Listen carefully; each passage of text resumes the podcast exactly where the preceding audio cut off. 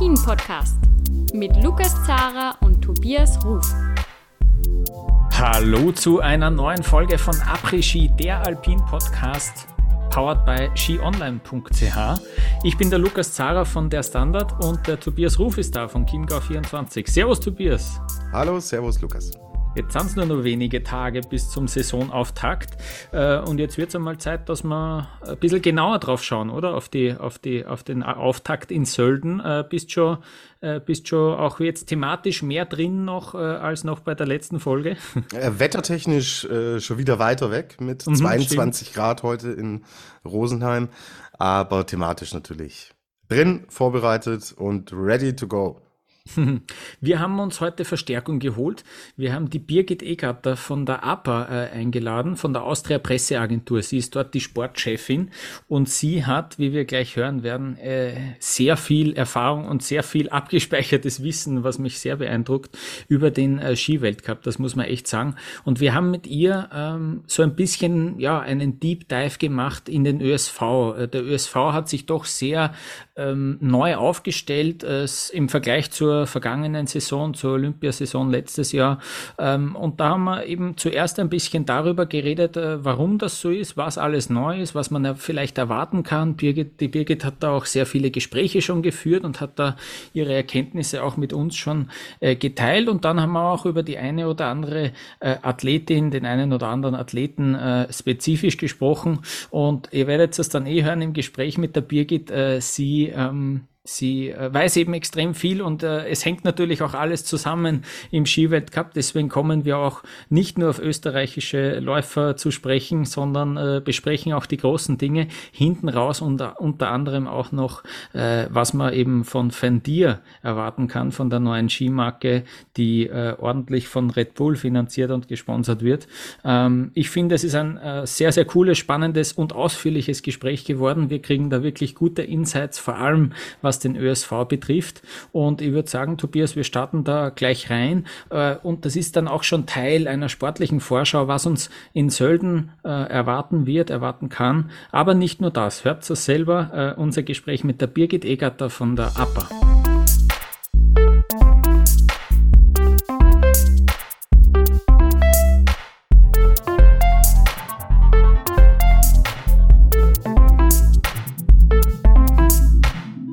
Wir freuen uns sehr, dass die Sportchefin von der APA bei uns ist. Servus Birgit. Hallo, grüß euch.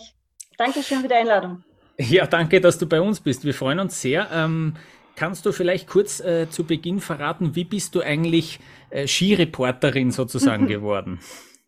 Ähm, ja, am Anfang habe ich eigentlich äh, ziemlich viele Jahre lang nordisch, nordischen Skisport betreut. Da war ich noch bei der kleinen Zeitung und dann bei der Sportwoche. Und als ich zur APA gekommen bin, ähm, war Wintersport besetzt. Ich habe mal zwei Winter pausiert und dann wollte ich wieder raus. Und dann hat mein damaliger Chef gesagt, gesagt super, wir brauchen eh jemand für Ski Alpin, wir wollen das aufstocken. Und dann habe ich die Chance ergriffen und seit 2005 mache ich jetzt alpinen Skisport auch. Seit 2005 schon, 17 mhm. Jahre. Ähm, da wirst du sehr viele Orte mhm. auch mit miterlebt haben. Mich würde interessieren, was ist denn so dein, äh, dein Lieblingsvenue bei, bei all den, all den Ski-Weltcup-Orten oder Ski-WM-Orten? Wo hat's dir persönlich am besten gefallen? In Wengen. In Wengen, aha. Ja, Warum Wengen das? ist mein absolutes Highlight. Ja. Wengen ist ganz speziell. Wengen ist autofrei. Äh, Wengen ist ein kleines Alpendorf. Ähm, in Wengen geht man zu Fuß zum Zielstadion, 20 Minuten durch den Wald, ähm, sitzt in einem kleinen Kammerl, arbeitet dort, ähm, geht dann, wenn, wenn die Zuschauer schon längst wieder weg sind äh, und man noch gearbeitet hat, packt man zusammen und geht wieder ganz alleine durch den Wald raus. Das ist so schön zum Runterkommen. Also Wengen ist ein absolutes Highlight. Das klingt sehr idyllisch. Ja, wunderschöne Kulisse. Ja.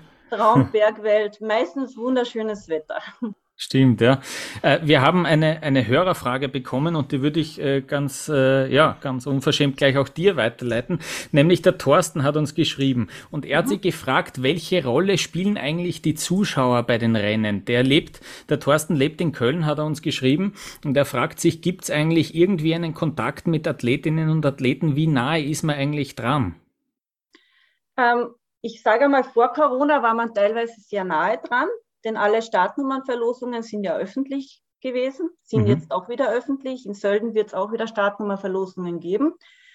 Ähm, das ist am Abend immer vor den Rennen. Ähm, da sind ganz viele Zuschauer und die sind auch ganz gut eingebunden und die, die Sportlerinnen und Sportler gehen eigentlich meistens durch die Zuschauer durch. Die haben so einen kleinen Korridor auf die Bühne und ja, da kommt, kommt der Zuschauer schon relativ nahe dran, wenn er möchte. Und es gibt ja auch sehr viele Rennen, wo man direkt an der Piste stehen kann. Jeder kennt das Schladming Night Race. Und ähm, wo wir gerade bei Wengen sind, in Wengen kann man die ganze, das ganze Lauerhorn entlang, nicht das ganze, aber an sehr vielen Stellen, sehr gut stehen.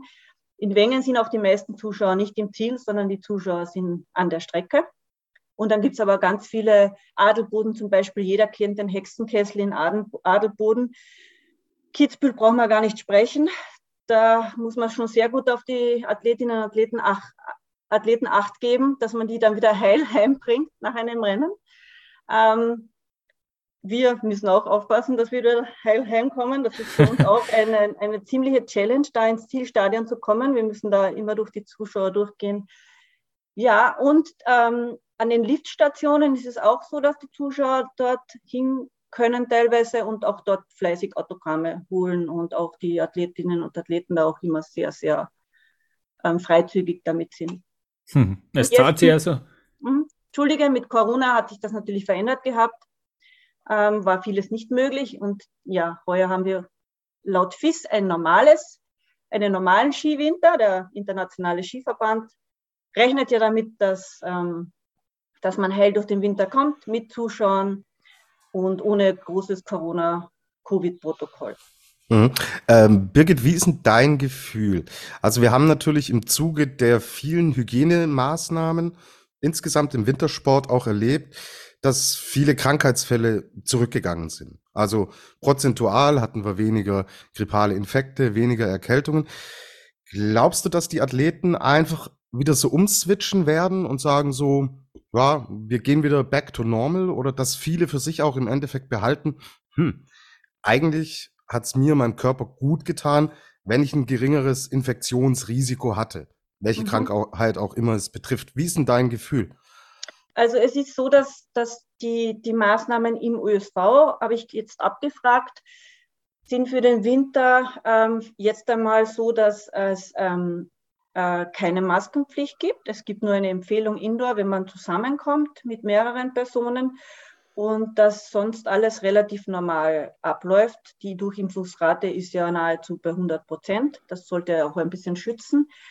Ähm, ich, wir hatten aber sehr viele Winter davor, vor Corona schon, gerade wenn es auf die Großereignisse zugegangen ist. Ähm, Marcel Hirscher war so ein Fall, aber auch andere. Händeschütteln war da strikt verboten. ähm, wir sind den Athleten dann auch nicht so nahe gekommen, also ein Meter Abstand bei den Interviews, ähm, weil natürlich jeder auch immer vorsichtig war, weil er natürlich der, die, beim Medaillenkampf dabei sein wollte. Auch, auch, da war das im Vorfeld schon so, dass man immer ein bisschen Abstand gehalten hat und speziell, weil, wenn Grippewellen unterwegs waren, was ja oft der Fall ist, das geht ja dann von Team zu Team, dann hat es geheißen, kein Händeschütteln mehr. Also da sind die Pressesprecher dann schon gekommen und das war das Erste, was man gehört hat. Ich bin auch sehr, sehr dafür, dass das so ist und ähm, weil das ja auch schade ist, wenn man dann wegen einer Grippe ausfällt. Ähm, ich glaube, dass, ähm, dass das sein wird, dass ähm, Abstand weiterhin gehalten wird, ähm, weil auch jeder weiß, dass man nicht Corona haben muss, sondern eine fiebrige Erkältung genauso reicht, dass man bei dem Highlight-Rennen nicht dabei ist. Hm. Ähm, konntest du jetzt, wir wollen jetzt äh, sozusagen schon ähm, auf die, auf die kommende Saison blicken. Konntest du jetzt, wir haben dich eingeladen, um, um äh, detailliert natürlich über den ÖSV zu sprechen. Konntest du schon ähm, mit einigen Leuten reden? Gab es schon, gab's schon äh, Medientermine oder, oder Gespräche, die du führen konntest? Es, es, gab schon diverse Medientermine, wo wir unterschiedlich, natürlich, wir sind mehrere Skiredakteure in der APA und haben uns das die Arbeit auch ein bisschen aufgeteilt. Hm.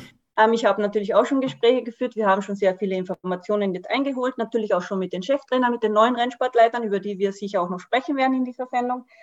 Ähm, haben wir auch schon Gespräche geführt.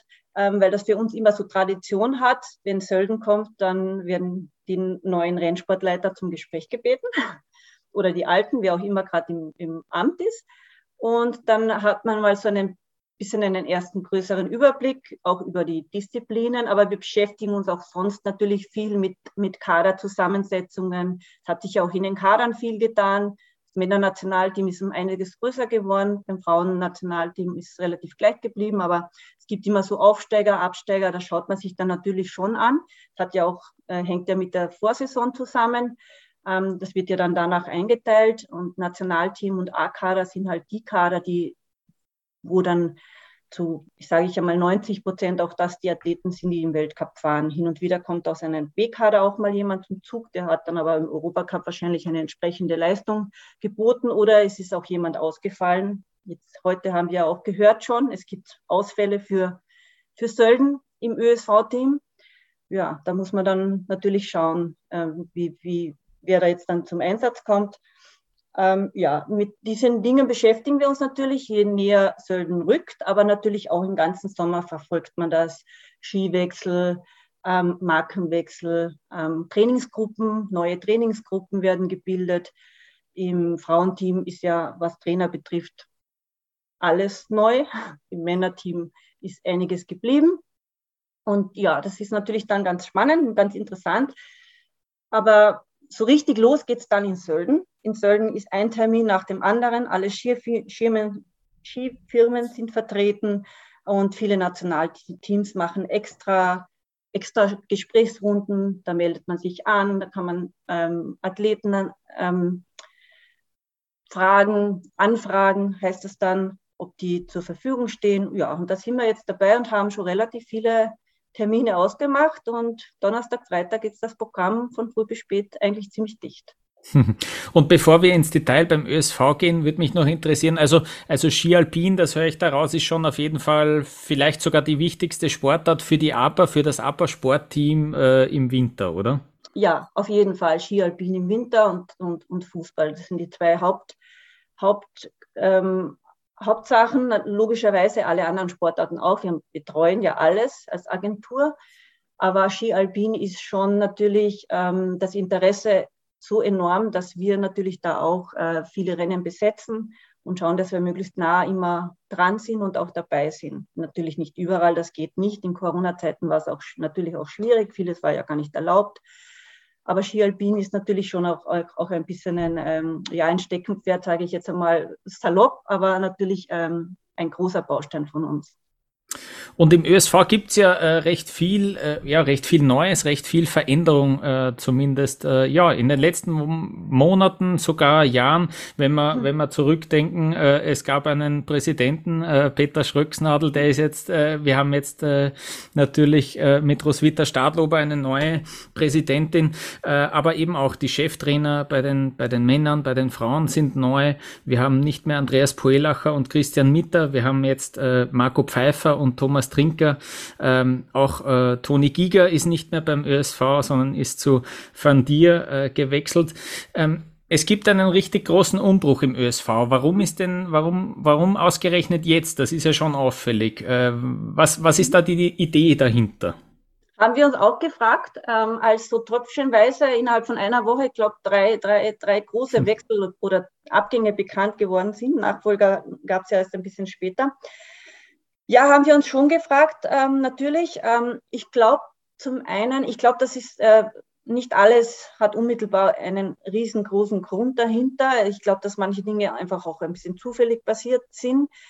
Beim Andy Buelacher muss man sagen, dass, ähm, dass er sehr lange äh, Männercheftrainer war und dass man, der, der ÖSV wollte ihn ja auch grundsätzlich nicht gehen lassen und die haben, sie haben ihn auch einen, hätten ihn auch einen Job angeboten gehabt, aber ich habe dann, ich kenne den Andi Buelacher jetzt auch schon sehr lange und habe gesagt, ich kann mir nicht vorstellen, dass du hinter einem Schreibtisch sitzt und dort hm. eine, eine äh, Tätigkeit machst und, und Flüge planst oder Flüge buchst oder, oder, oder Trainingshänge buchst.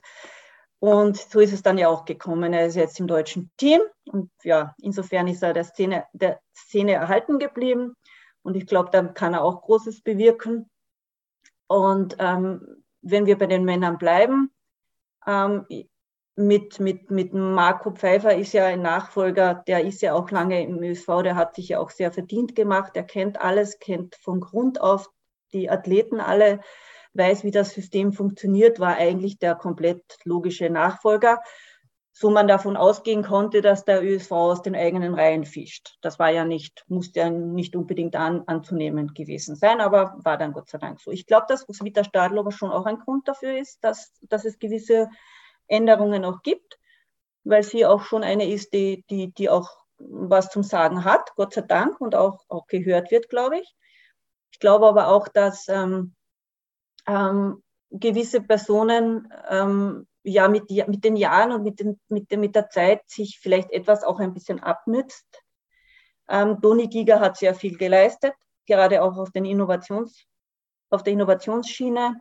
Ähm, da, da kann er Dinge, die sicher viele andere nicht so drauf haben. Das war klar.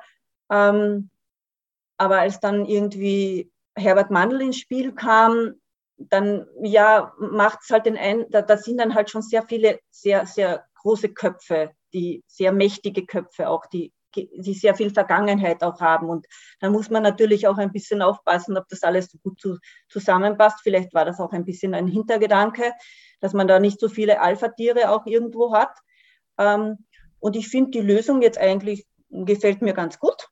Äh, man wird natürlich sehen, was, was dann auch so, so rauskommt. Aber Herbert Mandl war ja nie ganz weg. Er war ja zuletzt in der Akademie äh, in St. Christoph ähm, war ja an der Basis dran, ähm, hat natürlich, was Nachwuchs und, und, und, und Zukunftshoffnungen betrifft, ähm, hat er immer schon das Auge auch drauf gehabt, dass was nachkommt. Darum geht es ja vor allen Dingen. Wir haben ja Weltklasse, Österreich hat ja Weltklasse-Athleten, aber Österreich braucht halt natürlich auch gute Europacup-Athleten und Nachwuchs, der dann durch den Europacup auch in den Weltcup kommt. Ähm, ich glaube, dass das jetzt nicht so geplant war, dass alles ausgetauscht wird, auch im Frauensektor, glaube ich nicht, war nicht der Plan. Ähm, vielleicht hat das eine, das eine, der eine Baustein, der gefallen ist, auch einen anderen irgendwo ein bisschen mitgenommen. Kann, kann man nicht so sagen, kann man nur spekulieren. Wir haben sehr viel spekuliert und die, die Anrufe haben immer gelautet, was ist denn bei euch los und was ist denn los und der nächste Wechsel und was ist los und so. Aber so richtige Antwort haben wir keine bekommen. Oder hm. haben wir auch, auch irgendwie keine gefunden. Aber ich glaube nicht, dass so was ganz Großes dahinter steckt. Das glaube ich nicht.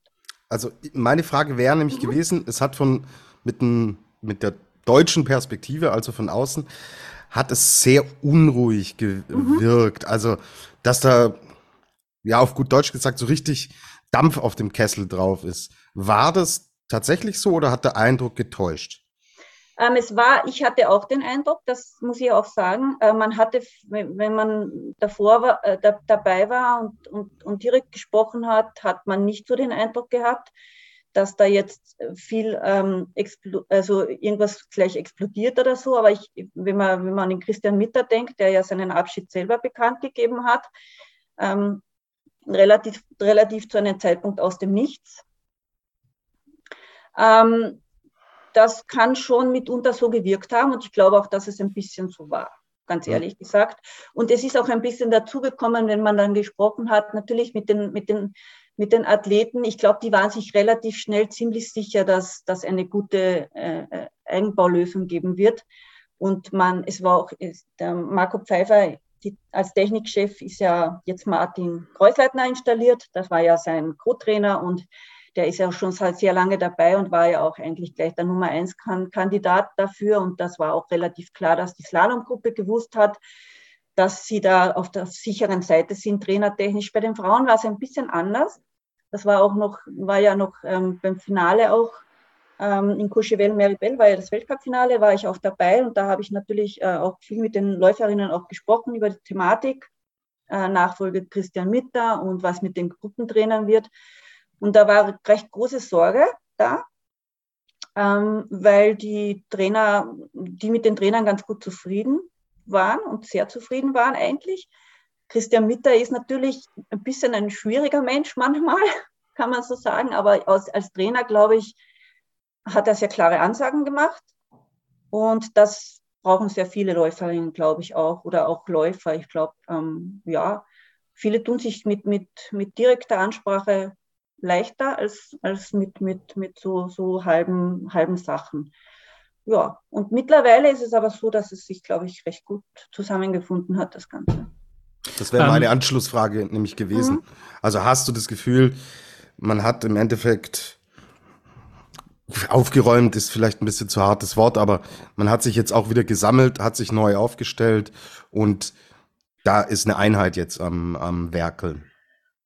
Ja, ich war ähm, im, im, Sommer bei einem Trainingskurs mal dabei und habe ich auch mit, mit, mit Thomas Trinker, mit dem neuen Frauenrennsportleiter und mit Karl-Heinz Bichler, mit dem äh, Trainer der W3 auch gesprochen und auch mit etlichen Läuferinnen, Ramona Siebenhofer zum Beispiel, die ja eine, eine der wenigen Allrounderinnen im Team ist. Und da hatte man schon den Eindruck, dass das recht gut an, anläuft und ähm, dass das mittlerweile auch ganz gut dann funktioniert. Ich glaube, dass ähm, gerade die Speedfahrerinnen, die haben ja mit Alexander Hödelmoser einen, äh, einen so erfahrenen Trainer bekommen. Ähm, die, die, jeder kennt ihn, er ist seit Jahren im Cepus dabei, war Trainer von Lindsey Vonn. Ähm, jeder weiß, was er kann. Ähm, an Qualität äh, ich glaube, das war keine Frage, dass die, die jetzt da installiert worden sind, dass, dass da ein Mangel an Qualität ist. Also im Gegenteil, das sind hochqualifizierte Personen, die eine, ein gutes Standing haben, einen guten Ruf haben. Und ich glaube, dass das ganz gut funktioniert. Man hört nichts Gegenteiliges, sind alle relativ zufrieden. Auch die Konstellation mit dem Livio Magoni funktioniert ganz gut. Ähm, und ich glaube, dass das gut sein kann man muss abwarten, wie es dann auch so im, im Endeffekt dann auch im Rennbetrieb ist, weil Trainingsbetrieb und Rennbetrieb sind dann unterschiedliche Dinge. Am Ende werden sie sicher auch an den Ergebnissen gemessen. ähm, äh, Marco Pfeiffer, der Cheftrainer von den Männern, der ist, der ist, finde ich, auch kommunikativ sehr erfahren schon. Das merkt man, äh, finde ich, ganz stark. Ich habe auch äh, mal kurz telefonieren können jetzt in den mhm. letzten Wochen mit ihm.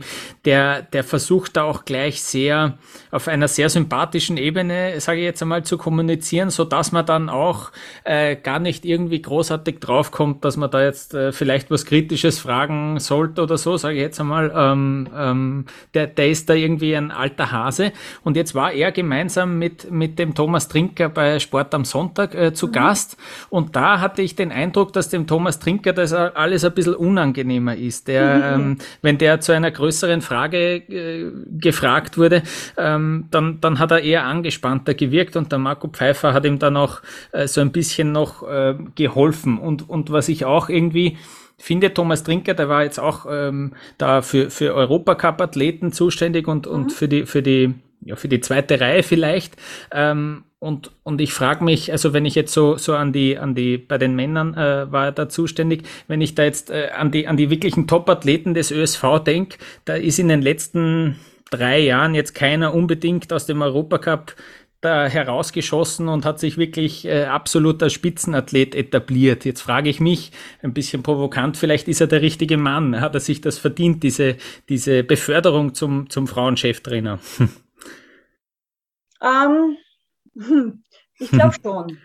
ähm, ich glaube, dass er, ich glaube, dass, wenn ich ganz kurz was zu, zu, zu dem sagen darf, dass er unsicher gewirkt hat oder so, Marco Pfeiffer macht seit Jahren ein Technikchef hm. und ist, hat so viele äh, Interviews auch schon gemacht und er hat eine aus dem Nichts eine, Slalom, eine, eine schlagkräftige Slalomgruppe aufgebaut mit Marco Schwarz, Manuel Feller, Michi Matt.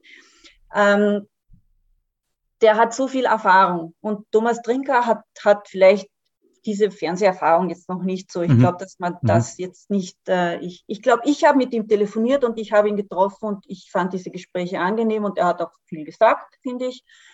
Ähm, und ich glaube, dass, dass, dass, mich, dass das ein Eindruck war, vielleicht auch ein bisschen der Nervosität geschuldet. Mhm. Ich glaube, dass er, ich glaube, dass er, er kennt ja viele der, der Österreicherinnen. Er hat ja auch mit vielen, die's, mit vielen gearbeitet, die jetzt im Weltcup sind. Er kennt die, er kennt die, er kennt den Betrieb, er kennt den Ablauf. Er ist eine ruhige Persönlichkeit. Das ist vielleicht in einer, er ist ja doch in, in der Renn, Rennsportleiterfunktion. Er ist ja nicht direkt, er trainiert ja nicht direkt mit der Athletin. Er ist ja Ähm, er ist ja der über, übergeordnet. Er ist ja nicht derjenige, der mit irgendjemand Kondition übt. Er ist halt der, der am Hang steht und der halt auch schaut und ähm, schaut, dass das alles vereinbar ist und schaut, wer in welcher Gruppe und wann die Gruppen dann doch wieder zusammen einen Trainingskurs machen, der auch, auch natürlich umsichtig ist, wo kann man trainieren, er hat auch andere Aufgaben. Ich glaube, dass er das, dass, ich glaube, dass, dass man ihm die Chance geben sollte und muss. Und ich finde es gut, dass es eine österreichische Lösung geworden ist. Ähm, die anderen schauen immer nach Österreich, um gute Trainer zu finden. Wir haben gute Trainer und, und ich glaube, dass man gute Trainer auch, äh, auch guten Trainern auch den, ähm, die Chance geben sollte. Und ich glaube, das erste Jahr jetzt auch, hat er sich auf jeden Fall verdient. Und wir wissen ja auch, dass im ÖSV nichts ewig währt, wenn es nicht gut ist. Ähm, und ich denke aber schon, dass er mit dem, was er, was das Vorhaben ist, nämlich das Vorhaben sind, beim, im Männer- und im Frauenbereich einfach mehr Rennen zu gewinnen. Das ist das große Ziel. Ziel ist ja im Frauenbereich nicht die große Kugel, sondern einfach mal wieder mehr Rennen zu gewinnen. Man will in der, in der Saisonendstatistik einfach dann wieder weiter oben aus, aufscheinen, wenn zwei Siege in einer Saison bei über 40 Rennen ist halt einfach viel zu wenig für ein österreichisches Team. Und da soll auch ein besonderer Mann mithelfen. Du hast es schon gesagt. Äh, da hat man sich beim ÖSV eben extern bedient sozusagen oder zugeschlagen. Livio Magoni ist jetzt neu auch äh, mhm. als Trainer beim ÖSV. Da hat es äh, ein bisschen geheißen, das wird jetzt mhm. der Individualtrainer von der Katharina Liensberger. Das haben sie irgendwie auch versucht in den letzten Tagen zu dementieren oder das wollten sie gar nicht so hören. Äh, was ist denn jetzt seine Rolle vom Livio Magoni? Also ähm, Privattrainer-Geschichten im österreichischen Team, das, das ist ja eher, das hat da eher, ich sage, das hat, hat auch Tradition irgendwo, so private Gruppen innerhalb der großen Gruppe, ähm, wurde nie gern gesehen. Und das Wort Privattrainer will der ÖSV schon gar nicht hören. Und es ist auch nicht richtig, denn es ist auch ein ÖSV-Trainer und offiziell ist er auch einfach der Co-Trainer ähm, vom Georg Harzel.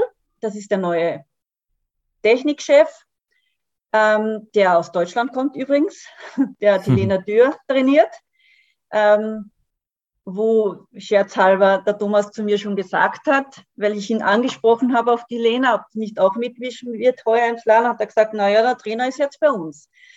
Ähm, er ist offiziell, der Livio ist offiziell der Co-Trainer, ähm, ist aber für die Katharina Liensberger zuständig. Und ähm, man hat ihr das zugesprochen, dieses Privileg, äh, weil sie natürlich auch die entsprechenden Leistungen gebracht hat in den vergangenen Jahren. Sie hat viele Medaillen gewonnen. Bei, sie hat bei der WM Medaillen gewonnen, sie hat auch bei Olympia Medaille gewonnen. Sie hat auch Weltcupsiege gefeiert, letztes Jahr nur einen, aber immerhin und vor zwei Jahren hat sie die Kugel gewonnen. Das heißt, in Österreich eine Kugel zu gewinnen, das, wir hatten schon mal mehr Kugeln. In den letzten Winter haben wir keine einzige geholt. Weder die Männer noch die Frauen haben eine Kugel geholt. In der Saison davor waren es drei Stück. Ähm, und sie hat das einfach ähm, gefordert oder verlangt oder erbeten, je nachdem. Das, ich war ja nicht dabei und ich weiß nicht, in welchen, wie das Gespräch verlaufen ist, aber sie hat den Wunsch geäußert, dass sie, dass sie ein bisschen ein eigenes Team auch hat. Und dem Wunsch hat man entsprochen. Und das finde ich auch durchaus okay. Das war ja auch bei Marcel Hirscher so.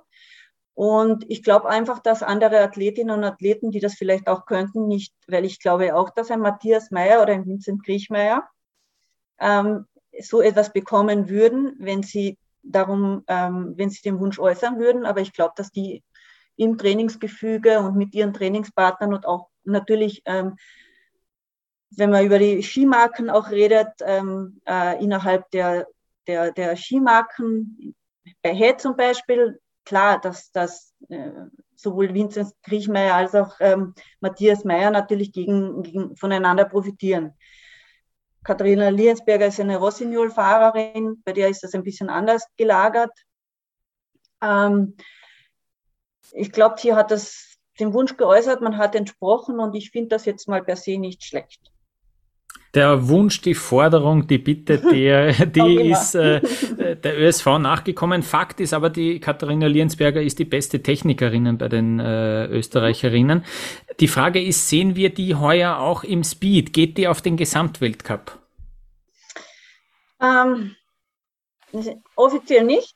Und ich glaube auch nicht, dass es ähm, möglich sein wird. Ähm, ich finde, wenn sie, wenn sie ihr großes, also sie will im Slalom weiterhin, das ist ihre Hauptdisziplin. Und ähm, der Riesendorlauf ist ihre zweite und im Riesendorlauf möchte sie besser werden. Sie hatte eine, sie hatte, sie hat ihn sehr stark begonnen im Riesendorlauf. Sie war ja in, in, in Sölden Vierte vorigen Winter. Ähm, sie hat dann durchwachsene Leistungen gehabt. Ähm, Im Riesendorlauf, im Slalom ist sie eigentlich äh, relativ stark gefahren. Sie hat natürlich nicht jedes Rennen so performt wie in der Saison davor. Aber ich glaube, ihr großes Ziel ist es für, für diesen Winter, ist es einmal im Riesendorlauf ähm, noch besser zu werden. Und wenn sie im Slalom und im Riesendorlauf ähm, ähnlich stark ist und auch um Siege mitfährt, dann kann es mal in Zukunft ein Thema werden. Aber ich glaube nicht, solange Michaela Schifrin und Petra Flörer auf dem Niveau fahren, auf dem sie jetzt fahren, weil die haben mehr Disziplinen als zwei. Die Michaela Schifrin kann in jeder Disziplin gewinnen, Disziplin gewinnen. Die Petra Flörer war in der Abfahrt auch schon knapp dran. Es wird ja auch noch gelingen.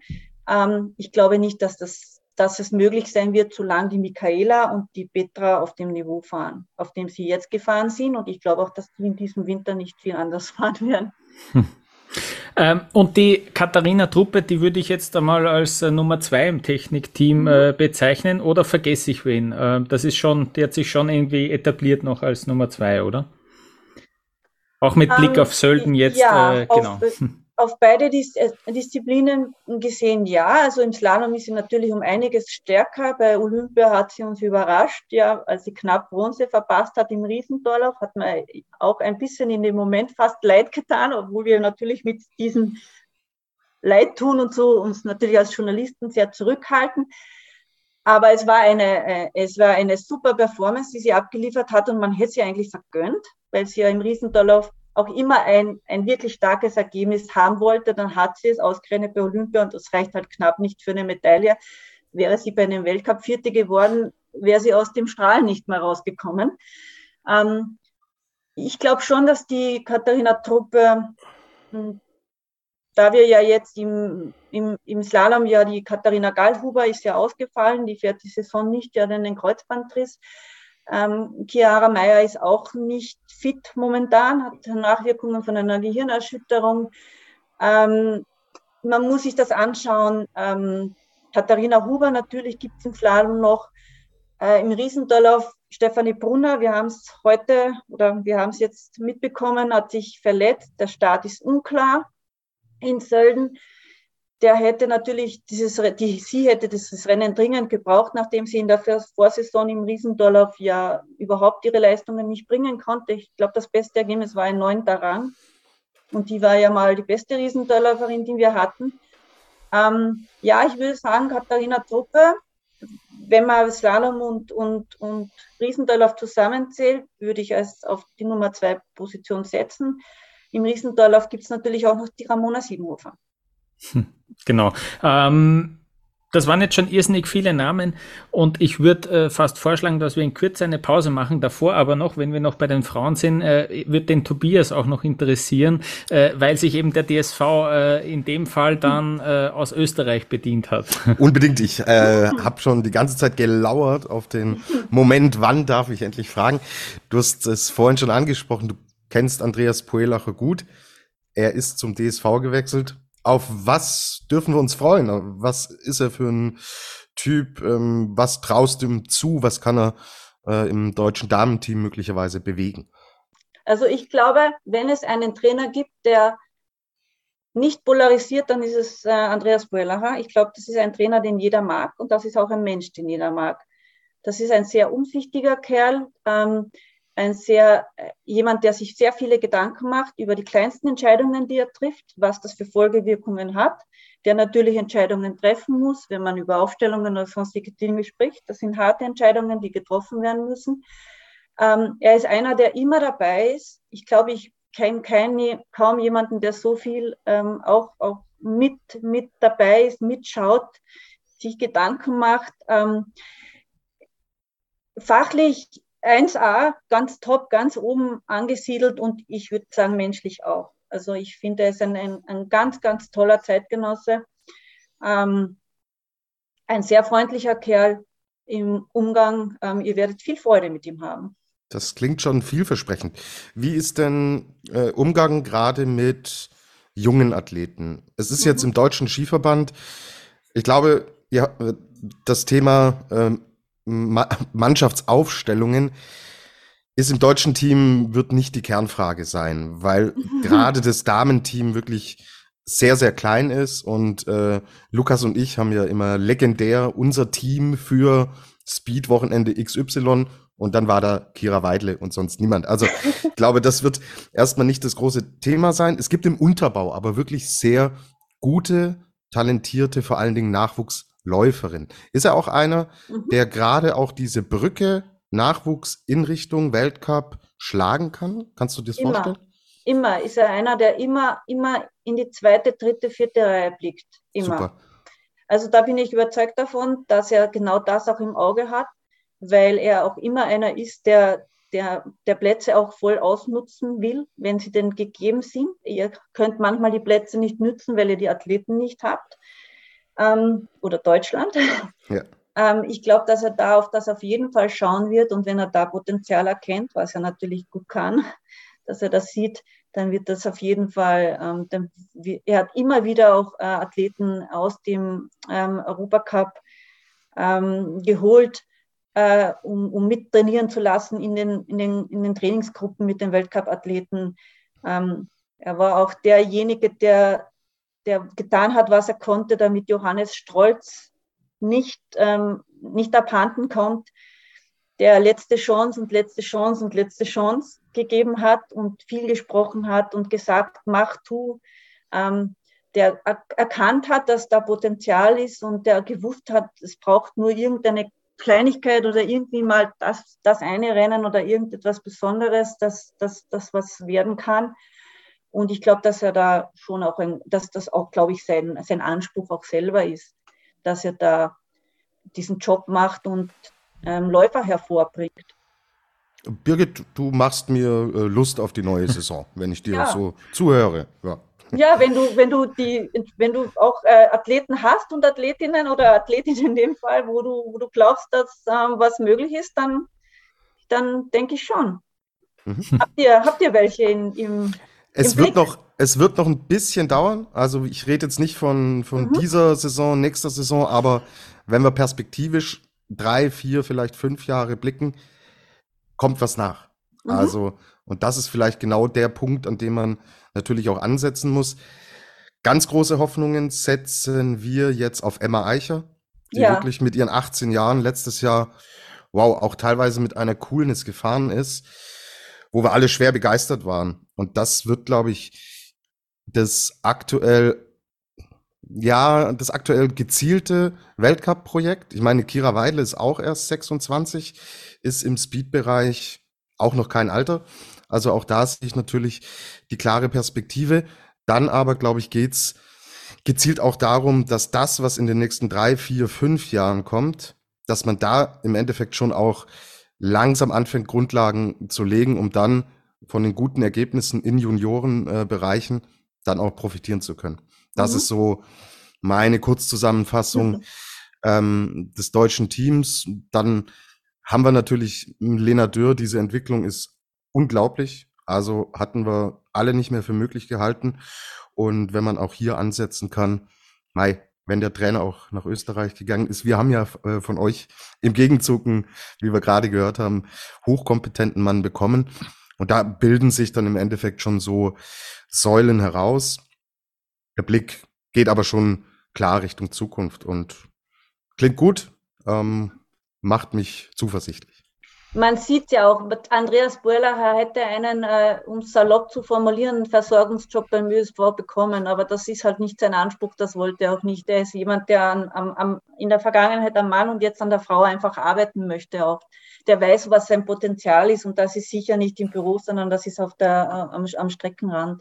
Und er kennt ja die Szene ähm, so gut, wenn er kein Potenzial sehen würde, hätte es, glaube ich, auch wahrscheinlich nicht gemacht, weil Nein, wenn du nichts hast, kannst du ja auch nichts weiterbringen. So.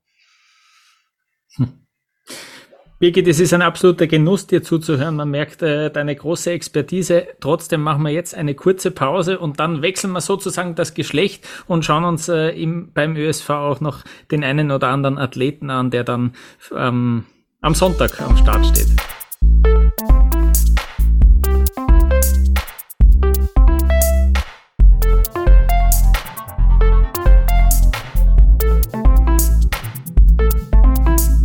Wir machen weiter mit unserem äh, Deep Dive sozusagen äh, zum ÖSV mit der Birgit Egatter von der APA.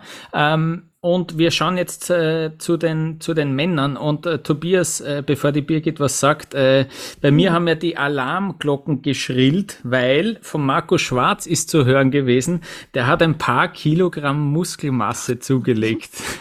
Die, Kannst du das kurz erklären, warum das, äh, warum das für mich ein Schock war?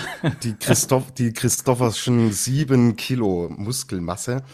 äh, das ist ein Evergreen hier in unserem Podcast, Birgit, weil wir, glaube ich, haben wir unseren Podcast angefangen, als Christoffersen die Muskelmasse zugelegt hatte, oder war das ein Jahr später? Ich glaube, ein Jahr später, ja. Ein Jahr genau. später. Und dann haben Lukas und ich schon gedacht, so, buch, jetzt kommt er. Sieben Kilo Muskelmasse oben drauf gepackt.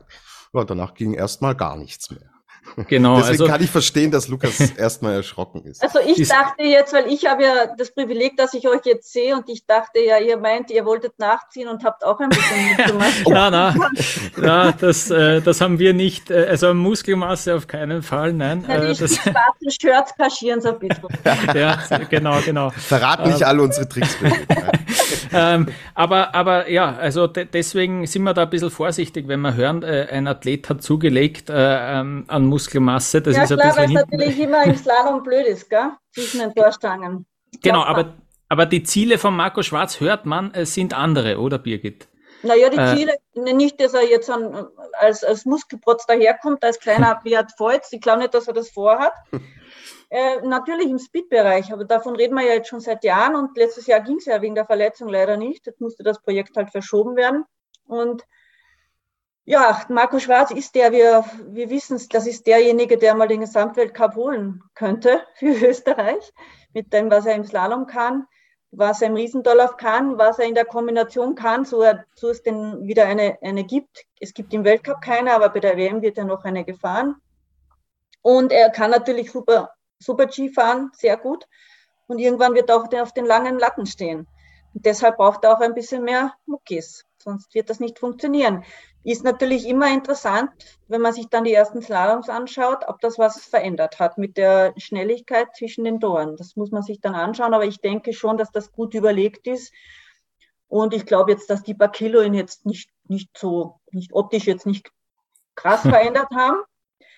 Ähm, ich bin auch gespannt, ganz ehrlich. ja, äh, der erste Slalom ja immer erst äh, im, im, Dezember, ja. Ähm, da, da wird es noch ein bisschen dauern. Aber ähm, ja, also er, er war ja auch sehr lang äh, noch äh, in Chile, was ich mitbekommen habe. Ähm, hat dort eben auch wirklich, war er dann auch Teil äh, wirklich von diesem Speed-Team äh, und hat ja, sich da das geplant. volle Programm. Hm? Genau, war auch so geplant ähm, dass er da ein paar Tage mitmacht, hat es auch gemacht und es sind auch weitere Abfahrtstage auch noch geplant in dem Winter. Ähm, ja, und ich denke, dass, dass er, also im Super-G denke ich, dass er schon den, den einen oder anderen sicher gut mitnehmen wird. Er wird möglicherweise vielleicht mehr Möglichkeiten haben, einen Super-G mitzunehmen und vielleicht auch mal eine Abfahrt, als äh, Matthias Meyer einen Riesentorlauf. Die Kalenderplanung ist halt ähm, auch entsprechend doof wieder mal oder so. ja, ein bisschen ist, durch Corona hat sich ein bisschen der Kalender verändert und, und das ist auch irgendwo so geblieben, diese Doppels mit zwei Riesendorläufe oder zwei Slaloms oder so. Oder, oder ähm, im, vorher hatten wir Technikwochenende, da war ein Slalom und ein Riesendorlauf und, und jetzt gibt es halt zwei Riesendorläufe. Wenn es das gibt, ist das natürlich ganz interessant, wenn man dabei ist, aber das gibt es im Saisonfinale dann in Kranjskagora. Das muss man sich anschauen, ob der Matthias Meyer das dann macht. Ähm, sonst wird er nicht allzu viele Möglichkeiten haben, auch mal einen Riesendorlauf mitzunehmen. Sölden will er natürlich fahren. Er ist ja voriges Jahr eigentlich großartig gefahren. Hat sich dann im Ergebnis wegen eines ähm, Fehlers nicht so niedergeschlagen, aber grundsätzlich ist, ist er, wir wissen ja, ich glaube, er war Sechster in Sochi im Olympia-Riesendorlauf. Also der Matthias Meyer kann Riesendorlauf fahren. Und äh, bei den Super Gs von Marco Schwarz habe ich immer noch diesen einen Lauf äh, bei der WM, äh, Kombi Super G im Kopf, äh, wo er ja auch sensationell war. Also ja, das, äh, auch das kann, kann der Marco Schwarz auf jeden Fall in die andere Richtung. Ähm, ein anderer großer Name seit vielen Jahren im Technikteam ist der Manuel Feller. Äh, ich habe und ich habe von ihm gehört, so eine Aussage, äh, das war letztes Jahr schon ziemlich am Limit, äh, mehr geht fast nimmer und er hofft, dass es wieder so in die Richtung gehen kann. Der eine oder andere Sieg wäre cool, hat er jetzt äh, da ähm, bei Sport am Sonntag auch gesagt. Äh, ist er einfach äh, kein Mann der Kampfansagen oder muss man sich Sorgen machen, äh, dass, er, dass, er, dass er ein bisschen an sich zweifelt? Ich, ich glaube, es ist ein ähm, er ist ja auch ein bisschen älter und reifer und, und, und, und vorsichtiger mit Worten geworden. Das muss man schon sagen. Das ist nicht der Manu-Feller, der er vor ein paar Jahren war. Er hat auch Familie und Kinder und das hat ihn auch sicher sehr gut getan.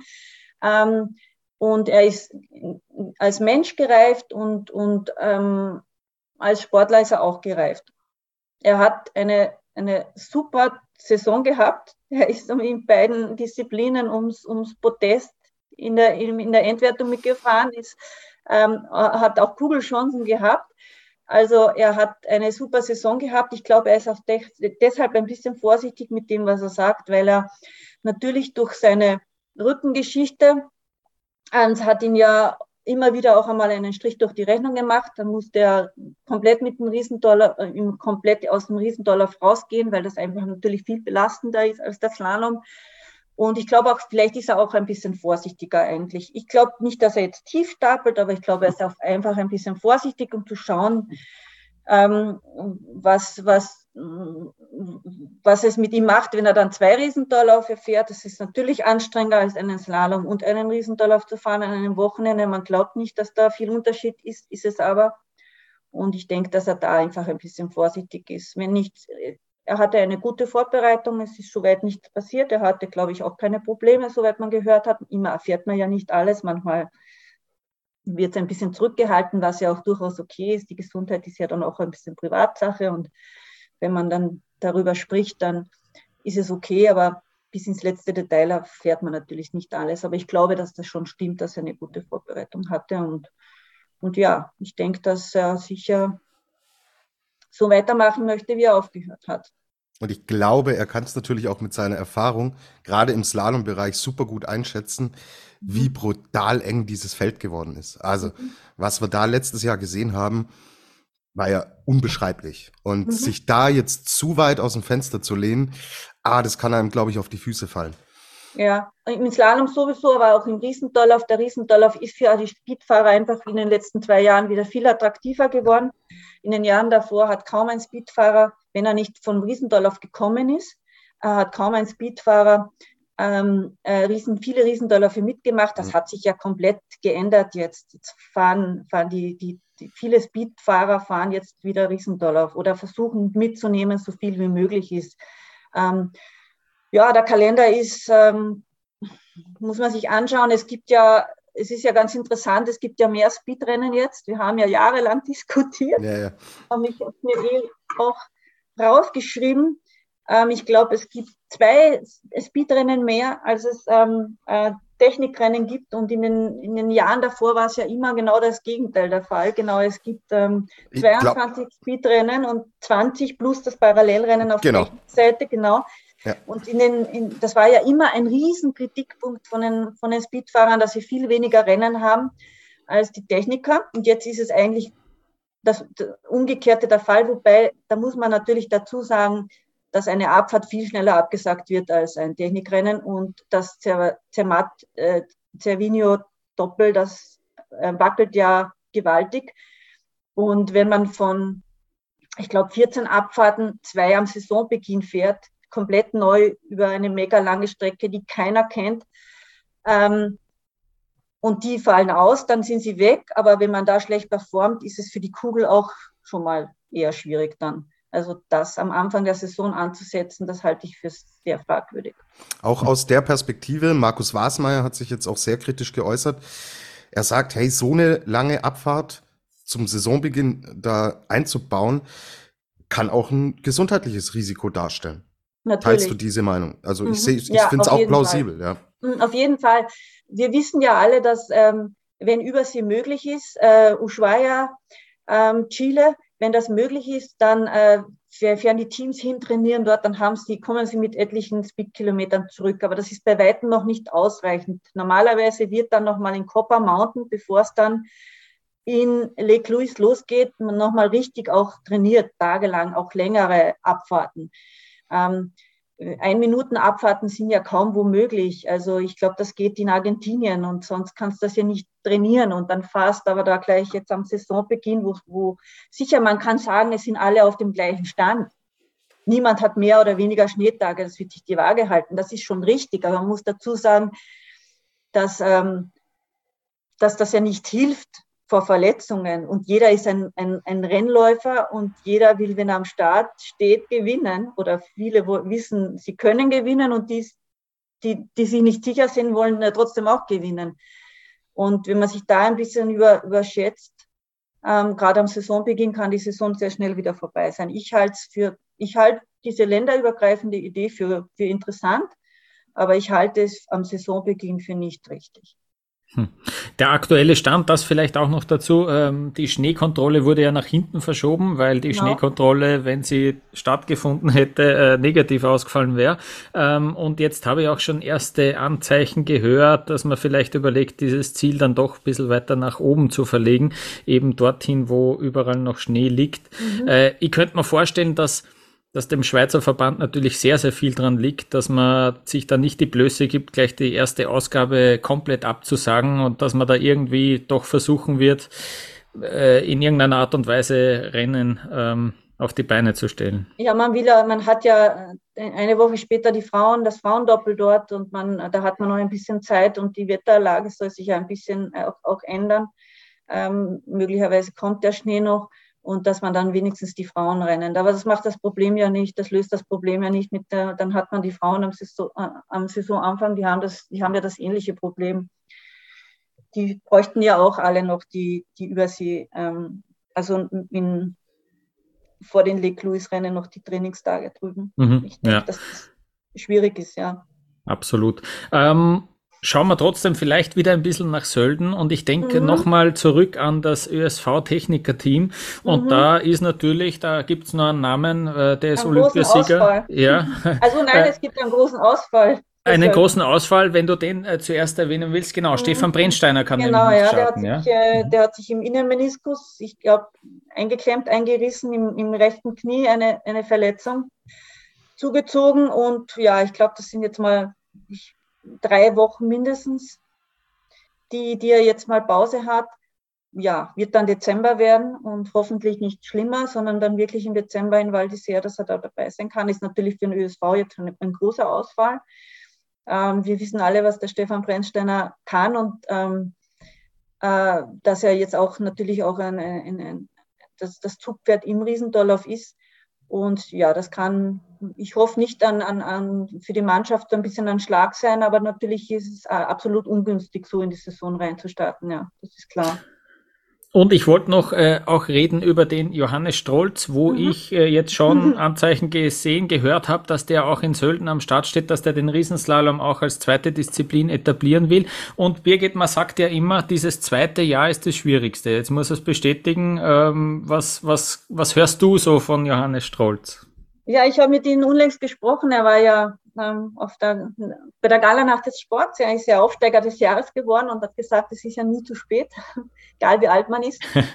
ähm, ich glaube, dass er im Riesendorlauf hat er ja nichts zu verlieren. Da muss er sich nicht beweisen und da braucht er das nicht bestätigen. Im Slalom ist das was anderes. Bei ihm ist das Problem in Riesendorlauf die hohe Startnummer. Damit hat er eigentlich momentan überhaupt keine Chance. Wenn er nicht mit der Startnummer nach vorkommt, um mit der Startnummer nach vorzukommen, muss er natürlich Rennen fahren. Jetzt ist er in Form, fühlt sich gut und sagt, ich probiere es. Das ist ja super und ich finde es auch richtig, wenn, wenn, wenn ihm was aufgeht, wenn die Piste gleich bleibt, die Verhältnisse gut sind, kein Nebel kommt, kein Schlechtwetterfront durchzieht, ähm, kann er mit einer hohen Nummer vielleicht auf 30, 28, 29 fahren, hat das super Nummer im zweiten Durchgang, bringt es runter, wird 25. hat ein paar Punkte und die rutscht gleich einmal einen Schwung nach vor. Das ist natürlich der Plan und das ist nicht der Plan nur für ihn, sondern auch für, für die anderen Jungen im, im österreichischen Riesendorlauf-Team. Aber man muss es ja versuchen, sonst kann man es ja nicht, äh, kann man nie eine zweite Disziplin aufbauen, wenn man es noch möchte. Im Slalom ist was anderes, muss er sich beweisen. Das zweite Jahr ist das Schwierigste, da gebe ich recht. Das ist nicht nur das Schwierigste, wenn man jetzt zum Beispiel seinen ersten Weltcupsieg feiert und dann auch noch mit Olympiamedaillen holt, Olympiasieger wird, in einer anderen Disziplin aber auch.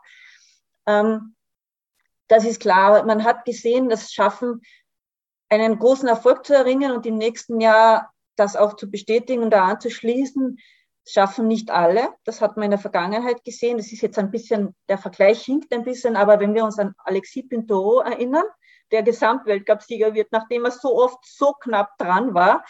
Ähm, und in der letzten Saison war er irgendwo und hat auch selber gesagt, er hat, er hat dieses große Ziel erreicht gehabt und dann ging es auch irgendwie nicht mehr. Er war auch mental müde, er hat sich nicht überwinden können. Ich glaube, heuer wird das wieder ganz anders werden. Der wird da vorne mitmischen und mit Marco Odermatt und Alexander Omot-Kilde um den Gesamtweltcup kämpfen. Da bin ich überzeugt davon.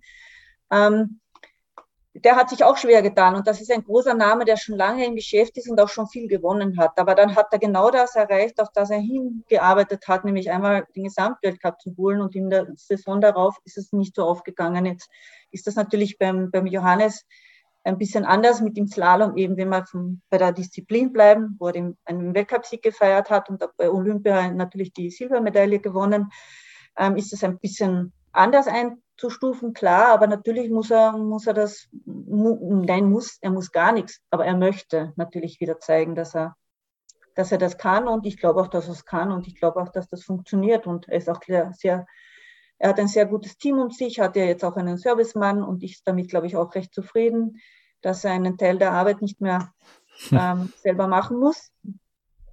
Und ich glaube schon, dass das im, im Slalom, glaube ich, rechne ich schon damit, dass er, dass er das nicht verlernt hat über den Sommer. Und er ist ein, ein bescheidener Kerl geblieben, wie er immer war in den letzten Jahren und, und auch in der Stunde seiner Erfolge. In, in, ich war ja bei Olympia dabei und habe ja dann auch immer mit ihm gesprochen nach den Medaillengewinnen. Es waren ja insgesamt drei mit der Mannschaft noch dazu.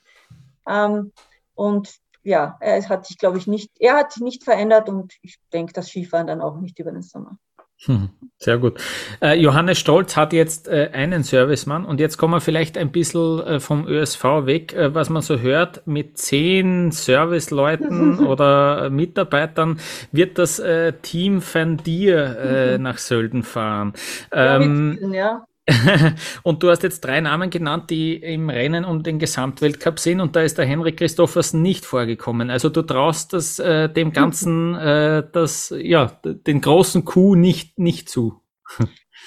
ich persönlich finde, wenn der Henrik ein Rennen gewinnt, wäre das schon ein ziemlicher Coup. Ich meine, das muss man sich mal vorstellen, auch wenn der Name Marcel Hirscher dahinter steht. Das ist ja doch ein Projekt, das natürlich ganz ander, auf ganz anderen Dingen basiert und fußt als dieser ganze Atomic Konzern und, und, und ähm, wo der Marcel äh, jahrzehntelang oder jahrzehntelang äh, Mitglied war. Ähm, ich glaube schon, dass der Henrik Rennen gewinnen kann, aber ich glaube nicht, ich glaube nicht, dass es im Gesamtweltcup reichen wird, weil ich auch nicht glaube, dass es nur mit zwei Disziplinen im Gesamtweltcup reichen wird. Ich glaube, man braucht die drei Disziplinen. Wenn der Gesamtweltcup-Sieger ähm, aus dem aus Speed-Bereich kommt, dann muss er auch gute Riesendorlauf Leistungen bringen. Sage ich jetzt mal, denke ich mal an den Matthias Meyer. Da müsste er aber auch entsprechend viele Riesentolle verfahren und dort auch sehr, sehr gut punkten. Alexander Omot-Kilde punktet im Riesendorlauf ähm, kontinuierlich. Ähm, Marco Odermatt punktet im Riesendorlauf und im Super-G und in der Abfahrt wissen wir, was er kann und da wird er heuer auch gewinnen, da bin ich überzeugt davon. Ähm, bei Hendrik sehe ich genau zwei Disziplinen weiß nicht, ob er sich auf, auf dem Super-G äh, den, ins Auge fasst. Aber ich glaube, er kann Rennen gewinnen. Nicht nur eines, wahrscheinlich mehr. Wenn er eines gewinnt, ziehen wir alle den Hut, denn ich glaube, das ist dann schon auch eine Riesenleistung. Auch wenn da viel Manpower dahinter steht und Namen wie Toni Giga, der, der Papa Ferdinand, der Marcel der Servicemann Edi Unterberger etc. Natürlich sind das alles Leute. Dann hat der Henrik sein eigenes Team mit dem Papa Lars und allen seinen Coaches. Ich glaube, er hat ja drei Trainer allein und ich glaube zwei Serviceleute von Quartier und ich weiß nicht wie viele noch. Ja, ist ein Riesenteam, natürlich. Ähm, äh, und sicher viel, viel Input und viel Manpower. Ähm, aber Training und Rennfahren sind zwei Paar Schuhe. Und ich bin gespannt. Sehr gut. Aber ich traue ich trau, ich trau denen Siege zu und ich weiß auch, was der Marcel anpackt. Das hat immer den Hintergrund, dass es auf Erfolg getrimmt ist. Ich ähm, habe die ganze Karriere von Marcel begleitet, begleiten dürfen. Und ich weiß, wie, wie fokussiert er arbeitet, wie akribisch er arbeitet, wie kein anderer tüftelt er. Und ich glaube, dass er das natürlich bei seinem Projekt auch gemacht hat. Aber das muss man dann schon noch einmal, wir reden da mit, von Konkurrenz, die heißt Head, ähm, Atomic, ähm, Stöckli, lustig, aber auch Stöckli, kleine Firma, Riesenerfolg. Also ja, ich möchte noch eine Meinung von, von einem äh, treuen Hörer, der auch schon bei uns zu Gast war, reinholen. Äh, der Sebastian, der hat uns geschrieben auf Twitter, der macht sie, der, der hat gesagt, ihm, ihm gefällt diese Entwicklung von Van Dier nicht so. Der sieht das sehr kritisch. Der sagt, dass Red Bull sich ja gezielt junge Sportler aus unterschiedlichen Ländern rauspickt. Er würde behaupten, dass man in Zukunft, wenn man Red Bull als Sponsor will, dann auch gleich die Skimarke sozusagen mehr oder weniger dazu nehmen muss, dass man sich das dann auch, äh, ja, dass man, wenn, wenn man da reinkommen will, dann muss man auch gleich äh, ganz committen und der sagt überhaupt, dass, dass Van Dir vielleicht auch das Zeug hätte, äh, generell mehr Strukturen sogar noch im ganzen Skisport äh, aufzubrechen, dass man dann gar nicht mehr so sehr in Verbänden, in nationalen Verbänden denkt, sondern schon, ähm, dass noch ein größeres Thema wird, dass man ähm, an die, die Fabrikanten, ja mhm. genau, äh, denkt. Äh, in der Formel 1. Ja, genau, genau, ja, so, so in die Richtung mhm. ist, ist sein Gedanke. Glaubst du, dass das äh, wirklich auch äh, der Fall sein könnte oder, ähm, oder, oder ist das noch zu früh? Ähm, ich glaube, äh, Red Bull-Philosophie kennt ja jeder. Jeder weiß, was Red Bull ist und was Red Bull tut und ähm, ähm, wo die überall engagiert sind und dass die natürlich ähm, sehr viele Einzelsportler ähm, als Kopfsponsor begleiten und auch sehr, sehr viel natürlich auch im, im Extrem- und im Fahnensportbereich auch machen und damit auch ein großes Publikum, ein sehr junges natürlich auch anziehen, ist klar. Ich, ich bin mir nicht sicher, es gehört natürlich, um Markenteams zu haben, da, da muss, muss ja, das, das kann ja, das, das muss ja mit dem Weltverband dann, das muss ja von ganz oben entschieden werden. Es gibt ja den Weltcup der Skimarken, den gibt's ja. Der wird auch jedes Jahr ausgelobt und den, den gibt's auch jedes Jahr einen Sieger. Also das ist ja nichts Neues. Das gibt's ja. Das wird selbst bei einer bei Olympischen Spielen und bei, bei Skiweltmeisterschaften wird das erhoben. Und im Weltcup natürlich auch, welche Marke war die erfolgreichste. Ähm, ja, äh, ich, ich weiß nicht, ob das ein Hintergedanke ist. Ich glaube nicht, aber es ist natürlich klar, wo Red Bull dabei ist, da, da passiert passieren Dinge ganz ordentlich und ähm, auch sehr, sehr überlegt. Jeder, der mit Red Bull schon zu tun hatte und in die diversen Sportarten ist ja Red Bull mit, mit Teams vertreten, nicht nur im Fußball, natürlich auch im Eishockey, wir wissen das ja alle.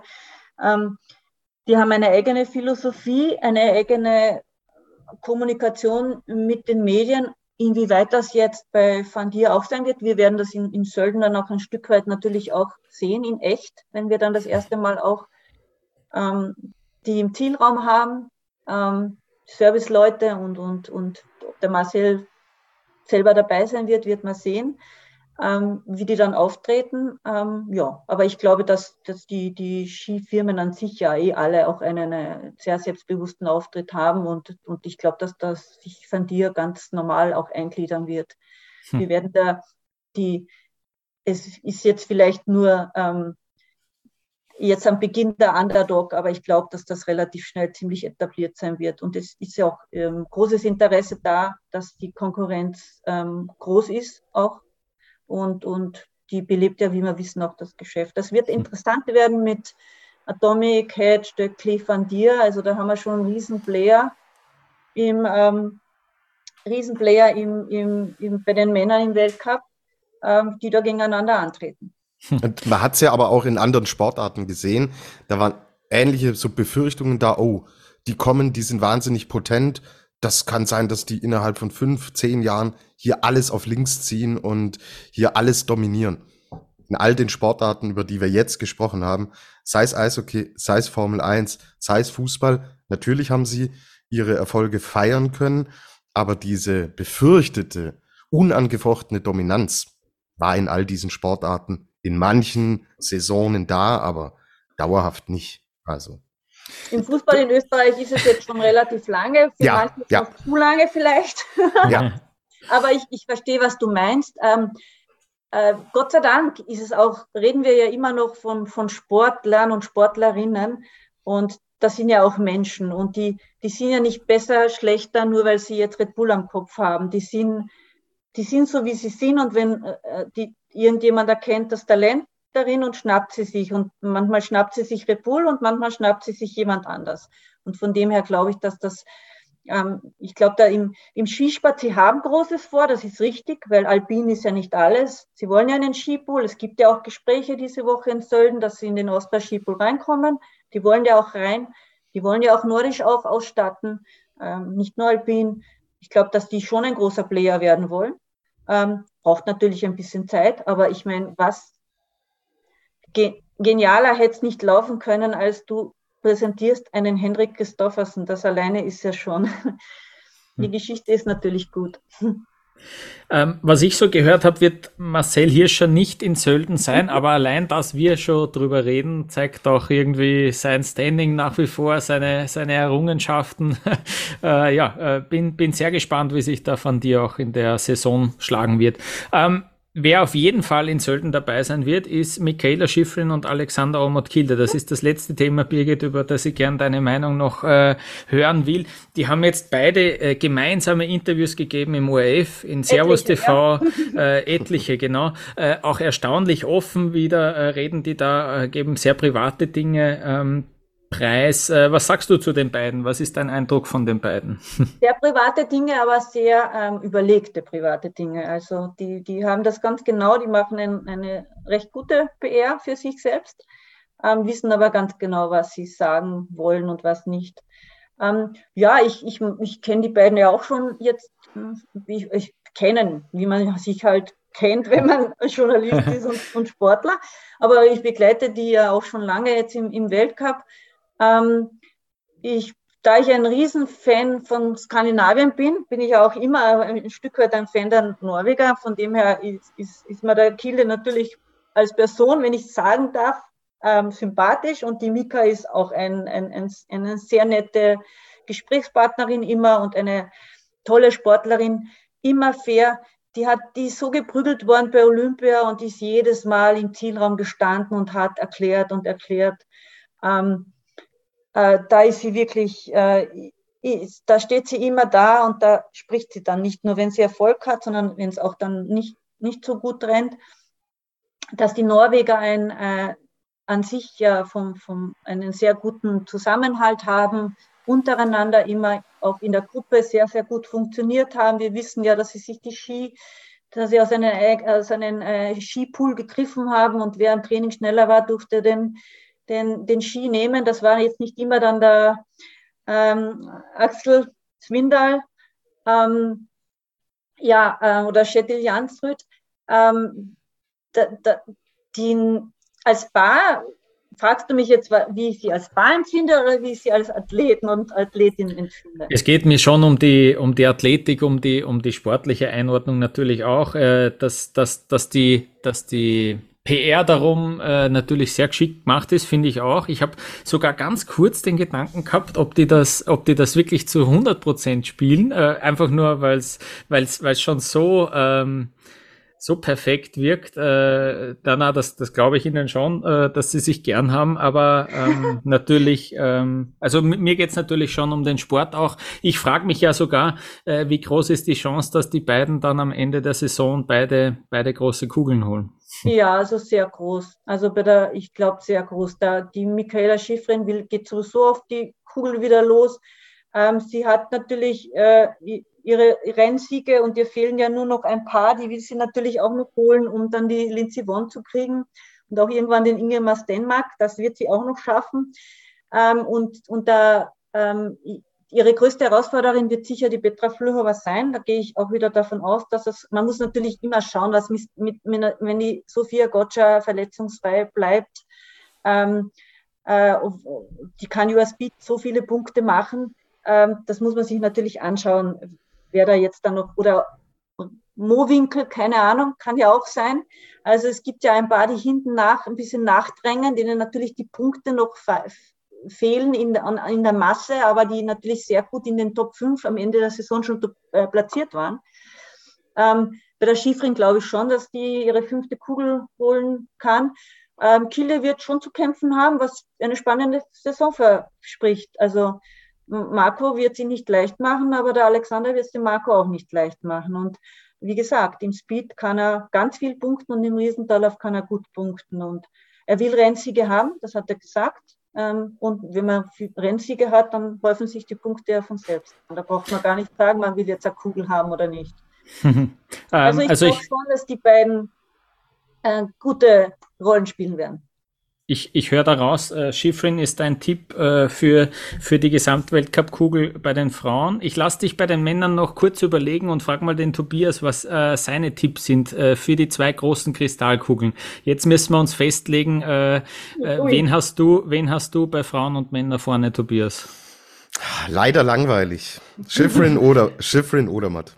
Also Schifrin oder Matt. Mhm. Ich bin, bin schon auch mit euch dabei, gerade diese 14 Abfahrten wenn mhm. Kilde voll drinnen ist, wenn diese 14 Abfahrten laufen können und Odermatt den Step, du hast es aber angedeutet, Birgit, wir werden ihn in der Abfahrt gewinnen sehen, das glaube ich auch. Sollte Odermatt diesen Step nicht machen, Kilde performen, dann wird es eine sehr enge Geschichte, die auch zugunsten von Kilde ausgehen kann. Allein wegen der Anzahl 14 zu 8 Super Gs. Mhm. Wenn Odermatt und Mai der Bursch hat immer mhm. diesen Step gemacht und wenn er den auch in der Abfahrt macht, ich weiß nicht, ob ihn Kilde dann schlagen kann. Ich bezweifle es und bin langweilig und sage Schiffrin Odermatt. Nee, dann counter ich natürlich. Ich sage auch Schiffrin, das habe ich ja von vor dir gesagt, und ich sage Kilde. Cool. Und, und da ist dieses eine kleine Prozent, das, wir, das mir als Privatperson bitte gestattet ist, weil ich einfach so ein Skandinavien-Fan bin. Unbedingt, unbedingt. Lu Lu Lukas, tippst du wieder Markus Schwarz? Hat das letztes Jahr, oder? Das war es letztes Jahr, stimmt. Das war, das war äh, klasse. Ja, ja, das, das hat da gefallen, gell? Na, ja, passt ja. schon. Ich, ich gebe ja meine Niederlagen gerne zu. Ich bleib auch bei der Michaela Schifrin, da bin ich auch Fahrt. Und ich sag, äh, ich sag, Henrik Christoffersen macht den Gesamtweltcup bei den Männern. Ja. Das heißt, äh, ich sag, äh, niemand von uns hat wirklich den, den Alexis auf der Rechnung, oder wie? Ja, beim Panther, der, der wird sich, äh, der wird sich auf die WM freuen. Der wird da schauen, dass er, dass er alles beisammen hat und äh, dort ja, performen, sage ich. Ich glaube halt, Birgit, der Panther, wir nennen ihn immer den Panther, ja? der, der, der Panther kann den Gesamtweltcup nur holen, wenn er über den Slalom kommt und da extrem viele Punkte macht, die dann ein Kilde nicht macht, die ein Odermatt nicht macht im Slalom dadurch, dass diese Situation im Slalom, die wir angesprochen haben, entstanden ist, ist das leider halt für den Panther echt ein fetter Nachteil. Mhm. Ja, gutes Argument. Sehr gut, das freut, das freut mich sehr von dir zu hören, weil wir haben dir jetzt äh, über eine Stunde äh, lauschen dürfen mit deinen äh, fundierten Einblicken. Es war wirklich ein Genuss, Birgit. Vielen Dank, dass du dir die Zeit genommen hast und äh, ich wünsche dir jetzt einmal dann einen schönen Trip äh, nach Sölden und äh, ja, eine schöne, eine schöne Weltcup-Saison. Ich bedanke mich. Es hat Spaß gemacht mit euch und äh, macht weiter so und ja, bis bald. Ja, Vielen gerne, Dank, Birgit. Gerne auch mal wieder hier zu Gast bei uns bei Après War super cool. Alles Gute dir, Birgit. Danke. Danke, Baba.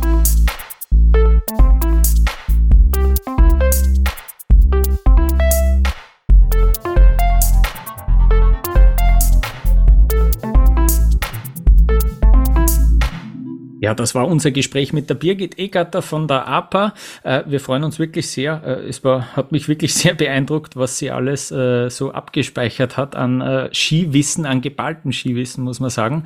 Ähm, Tobias, jetzt aber wollen wir uns noch ganz kurz, du hast das auch schon angesprochen, im Gespräch mit der Birgit, aber uns auch noch ein bisschen um den DSV kümmern. Äh, was ist denn, was sind denn noch so die wichtigsten Punkte, die man vielleicht mitnehmen muss, bevor es losgeht in Sölden? Ja, wir bleiben ja jetzt heute beim Thema Riesenslalom. Also wenn mhm. wir dann den Rückblick auf Sölden machen, dann sprechen wir auch über den Bereich Speed. Da gibt's dann im DSV-Bereich natürlich unter dem großen Namen Thomas Dresen auch wesentlich mehr zu besprechen. Mhm. Ich werde auch bei der Einkleidung der Alpinen, die findet nach Sölden statt, vor Ort sein. Aber man ja. muss sich keine Sorgen machen, dass die Deutschen jetzt alle Nacker da auftauchen in, in Sölden. Die haben schon auch jetzt schon ein bisschen ein Gewand bekommen, oder? es entweder es ist Bodypainting oder man okay. hat da eine Ausnahme gemacht. Ja. Schauen wir genau drauf. Sehr Werden gut. wir ja. genau schauen. Ja, vielleicht machen wir den äh, den Flitzer Alex Wienatzer Schladming. Ja. Diesmal aber mit den. Ich muss mir entschuldigen für den schlechten Schmäh. Es tut ja. mir leid. Ja, okay. Nicht, nicht anders kennen kenn ich dich und kennen die Hörerinnen und ja, okay, Hörer dich. Okay. Äh, ähm, genau. Äh, wie gesagt, da bin ich dann bei der Einkleidung auch vor Ort. Da können wir uns gezielter dem Deutschen Skiverband dann widmen, weil ich da auch die Gelegenheit habe, mit Athletinnen und Athleten zu sprechen. Reden wir kurz über den Riesenslalom. Ich denke, die Geschichte ist relativ schnell erzählt. Fangen wir mit den Herren an. Da haben wir natürlich unsere zwei Aushängeschilder. Allen voran Alex Schmid, der im letzten Jahr wirklich noch den erhofften Step auch nach vorne gemacht hat. Konstanz war ja immer so ein bisschen das Thema. Ein genialer Lauf, ein Lauf, wo immer wirklich mindestens ein richtiger Bock drinnen war. Das hat er schon auch noch gezeigt letzte Saison, hat aber auch aufgrund dessen, dass er gesundheitlich auch immer besser in Schuss kam, ähm, das dann ja doch besser balancieren und stabilisieren können, hat sein erstes Podest eingefahren. Nicht im Parallel, sondern in hm. seiner Paradedisziplin, dem Riesenslalom. Und das ist im Endeffekt dann, ja, die vielversprechendste Aktie, die der Deutsche Skiverband geschlechterübergreifend im Riesenslalom hat. Stefan Luiz kommt nach langer, langer Verletzungspause zurück. Werden wir sehen, mhm. was, hm, wie es Stefan geht. Wir wissen alle, was er kann, wenn er topfit ist. Ja, Mai, wir haben es in unserer letzten Folge ja auch besprochen. Dieses Thema Riesenslalom. Du machst jetzt Sölden und hast dann gerade bei den Herren Pause bis 10. Dezember war es, glaube ich. Also auch hier Frage natürlich Trainingssteuerung. Wie weit ist man jetzt schon bereit zu sagen, ich will in mhm. Sölden schon am Leistungsmaximum sein? Wird wahrscheinlich fast keiner sein. Deswegen jetzt hier große Prognosen aufzustellen, fände ich sehr unseriös, weil eben die Gegebenheiten sind, wie sie sind. Aber dass man mit einem guten Stefan Luiz und einem guten Schmied Alex bei den Herren doch zuversichtlich in äh, dieses Söldenrennen gehen kann, ist, denke ich, ja, nicht zu hoch gegriffen. Es ist Dienstag. Wir kennen die Nominierungsliste noch nicht.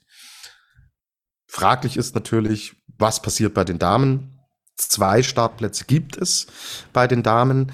Und ja, hm, wenn man auf die Wertung und auf die Liste letztes Jahr Riesenslalom Disziplinwertung schaut, ist das sehr, sehr, sehr ernüchternd. Ja, wir haben Marlene Schmotz als einzige, die Punkte geholt hat, deren drei und die hat sie in Sölden geholt. Ist für Sölden jetzt vielleicht erstmal eine Perspektive. Ich weiß nicht, wen sie aufstellen. Also Schmotz, Filzer kann ich mir schon vorstellen. Aber auch hier, der Riesenslalom hat so viele Türen offen gelassen für Athletinnen, die da noch mit reinstoßen können. Wir haben es gehört, ein neuer Damentrainer ist da, der mhm. Andreas Poelacher.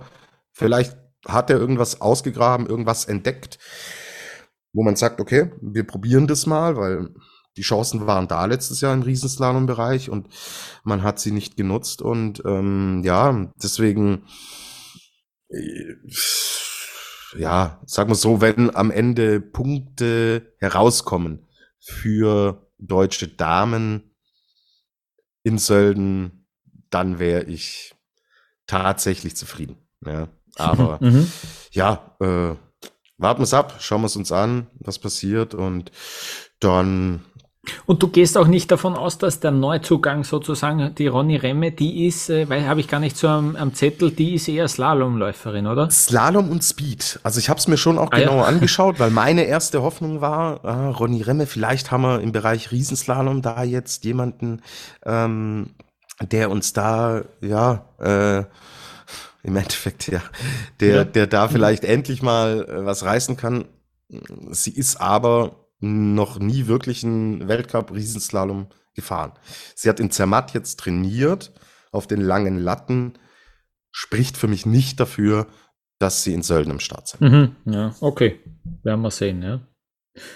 Gut, perfekt. Äh, du bist zufrieden mit allen DSV-News, äh, du hast alles gesagt. Dann würde ich nämlich jetzt das Ruder an mich reißen und äh, wir schauen in die Schweiz. Und ich beginne mit den Männern und ich beginne mit einem gewissen Marco Odermatt, falls dich noch erinnern kannst. Der, ähm, der hat die äh, Weltcup-Kugel gewonnen, die große und die kleine. er geht äh, für mich als großer Favorit in der Saison, auch wenn ich nicht auf ihn getippt habe äh, beim Gesamtweltcup, ähm, weil er eben drei Disziplinen in drei Disziplinen Rennen gewinnen kann kann. Ja? Äh, die Balance im Kalender, die finde ich, spielt ja, du hast das gesagt, die spielt dem Kilder in die Karten. Ich finde eben auch dem Marco Odermatt, weil eben jetzt mehr Speedrennen, die Slalom ist das Einzige, was er nicht fährt. Ähm, und ich finde eben dieses, diese Balance im Kalender, die veränderte, die macht den Odermatt eigentlich auch noch, äh, noch stärker, ähm, weil die Slaloms nicht mehr so stark gewichtet sind. Ähm, was gibt's über den Marco Odermatt zu berichten? Er hat geweint wegen dem Rücktritt von Roger Federer. Das kann ich dir berichten, äh, Tobias. Äh, er hat wenige Trainingstage gehabt, sagt er, was aber nicht heißt, dass er weniger als alle anderen trainiert hat. Wir zwei haben auch sehr wenige Trainingstage gehabt noch, heuer auf Schnee und äh, ja, äh, uns geht's genauso. Äh, die Schweizer sind, wie wir wissen, natürlich top aufgestellt vom Verband her. Also ähm, äh, da bin ich mir sicher, dass alles, was irgendwie geht, ihm auch zur Verfügung gestellt wird und bereitgestellt wird. Er hat vier Jahre lang verlängert, vier Jahre gleich. Und das bei, bei seinem Ausrüster, bei Stöckli, äh, das, das ist eine Vertragslaufzeit, die wir normal vom Skiweltcup so, vor allem offiziell nicht so unbedingt mitkriegen. Es gibt schon Leute, die, die sehr lang, vielleicht sogar ganze Karrieren bei einem Ausrüster bleiben. Aber äh, eben, da, da, da zeigt man, dass, dass man sich bei Stöckli auch wirklich auf das große Aus Aushängeschild, würde ich sagen, äh, wirklich äh, voll fokussiert. Ähm, und, und bei Stöckli sind sie dementsprechend auch äh, sehr froh, äh, dass das zustande gekommen ist. Äh, bei den Schweizern, die sind immer sehr brav und fleißig, bei denen kennen wir das Aufgebot schon äh, für Sölden. Äh, der Marco Odermatt führt dieses äh, natürlich an. Der Gino Caviezel ist dabei, der hat vor zwei Jahren äh, einen Podestplatz in Sölden äh, eingefahren, also der ist auf jeden Fall gefährlich auf diesem Hang. Der Loic Meillard, den man ja, ähm, ja, der auch immer so Top 5 Ergebnisse hat. er ist noch kein Seriensieger, er ist, ähm, aber bin gespannt, wie, wie sich der so tut. Von dem habe ich irgendwie noch gar nichts äh, gehört. Werden wir vielleicht sehen, wie sich der dann auch äh, in Sölden ähm, präsentiert. Und dann haben wir Samuel Bissig, Daniele Sette, Thomas Tumler, Fadri Janudin, äh, Livio Simone und dann noch ein Athlet, der äh, offenbar da auch noch ähm, intern entschieden wird. Äh, so viel einmal von den, von den Schweizer Männern. Äh, Tobias, du hast dir noch die Frauenmannschaft genauer angeschaut. Genau, und da bleiben wir jetzt auch in Sölden und auch hier kennen wir das Aufgebot und da stechen natürlich zwei Namen heraus. Also, wir haben einmal Michelle Gesin und einmal Lara Gutberami. Wir denken an die letzte Saison zurück. Michelle Gesin mit ihren gesundheitlichen Problemen. Mhm. scheint ihr gut zu gehen. Und das sind natürlich jetzt andere Voraussetzungen wie in dem Jahr vorher. Und Pfeifersches Drüsenfieber war das, gell? Genau, ja. und du mhm. erinnerst dich, Lukas, selbst da hat sie bemerkenswert gute Leistungen ja. gezeigt. Mhm. Obwohl offensichtlich klar war, dass da äh, was nicht stimmt. Dennoch hat sie ähm, es geschafft, dann wirklich in den Rennen auch auf die, auf die Piste zu bekommen. Und jetzt mit einer gesunden gut erholten, fitten Michel Gesin hat man da aus Schweizer Sicht natürlich ein zweites richtiges Ass im Ärmel, wenn es um das Thema Sölden geht. Lara Gutberami letztes Jahr nur 14 Hundertstel hinter Michaela Schifrin gewesen, den zweiten Platz in Sölden geholt.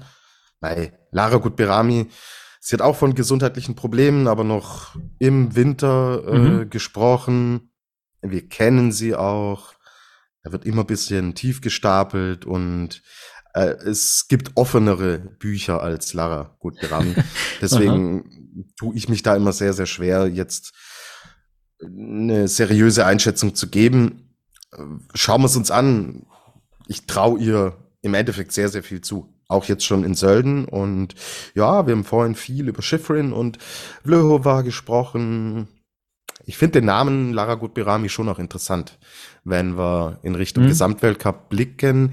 Und ja, Mai hier jetzt gleich ein Ausrufezeichen zu setzen, warum nicht? Die zwei führen das Aufgebot an. Wir haben neun Damen, die dabei sind, die fix sind. Camille Rast wird fahren, Wendy Holdene, Andrea Ellenberger, Simone Wild, Corinne Sutter, da steht noch ein leichtes Fragezeichen dahinter. Sie ist aber im vorläufigen Aufgebot. Äh, Viviane Herry haben wir und Vanessa Kasper. Dann sind zusätzlich noch zwei Plätze offen. Auch hier, da werden Trainingseinheiten gefahren und dann wird festgelegt, wer im Endeffekt diese zwei Plätze da noch ausfüllen kann. Aber hey, voller Fokus auf Gisin und auf Lara Gutberami und ja, deswegen glaube ich, dass wir dann am Montag erstmal schlauer sind. Aber auch bei den Damen gilt, da ist der nächste Riesenslalom dann Anfang Dezember. Sölden bleibt Sölden immer mit ja, der gewissen Prise Vorsicht zu genießen, finde ich. Ähm, die Vorsicht, ja, eh, jetzt ist mir noch was eingefallen. Den Justin Murissier habe ich unterschlagen. Der ähm, wäre ja eigentlich auch in so einem Aufgebot äh, dabei. Der hat sich ja im Training, gab es da einen Bandscheibenvorfall. Der ähm, hofft jetzt äh, durch eine, auf eine, auf eine kleine Wunderheilung, muss man sagen, weil der hat den Start noch gar nicht abgeschrieben, ähm, hat, hat sich äh, Spezialisten äh, zu Rate gezogen. Ähm, ich würde sagen einmal, der Start von dem wackelt äh, vom Justin. Ähm, mal schauen. Ähm, ich erinnere ja, mich noch gern auf seine, an seine, an seine tollen Masken zurück. Da, ähm, da wird man aber, denke ich, auch nichts übers Knie brechen. Aus dem Grund, den ich ja, jetzt auch schon gesagt genau, habe. Warum sollte ja. man jetzt eine hm. Verschlimmerung riskieren, die dich dann eventuell für den Dezember aus dem Spiel nimmt? Das klingt äh, nach der logischen Variante, aber wer weiß äh, in diesem Skiweltcup was. Profisport so, ist nicht ja. logisch, ja, ja. Genau, genau, ja. Du, du weißt es. Genau. Ja, ja also das, das so, sozusagen noch ein Überblick über das Schweizer Team. Ja, und äh, wenn die neue Saison losgeht, äh, die geht eben los mit äh, ein paar größeren Namen weniger, sage ich jetzt einmal. Äh, der Carlo Janka ist zum Beispiel nicht mehr dabei. Es geht jetzt um die Rücktritte, äh, die wir noch äh, sozusagen auflisten wollen. Der Carlo Janka ist ja nicht mehr dabei. Wir erinnern uns, der hat sich äh, zurückgezogen. Der hat sich selbstständig gemacht mit seiner Frau, bietet jetzt Trainingsbetreuung an. Tobias, wenn du interessiert bist und äh, sehr viel Geld hast, kannst du kannst Carlo, glaube ich, eine E-Mail schreiben und der schaut sich das an, ob er das äh, angehen will mit dir, was auch immer du vorhast. Ich äh, hab, hab nicht sehr viel Geld und bin zu alt. okay, ja, dann wird er dich, wird er, wird, wirst vielleicht nicht interessant Na, mit mir wird er auch keine Freude haben. ja, nein, nein. Okay. Das, das ähm, sollen andere hin. Ja, äh, wahrscheinlich ist es besser so, ja. Der Schettel Jansrüth, der fährt natürlich auch nicht mehr. Ähm, der wird als TV-Experte beim Skiweltcup äh, wahrscheinlich auch bei dem einen oder anderen Weltcup-Ort vor Ort dann sein. Der Mani Mölk ist nicht mehr dabei der Techniker.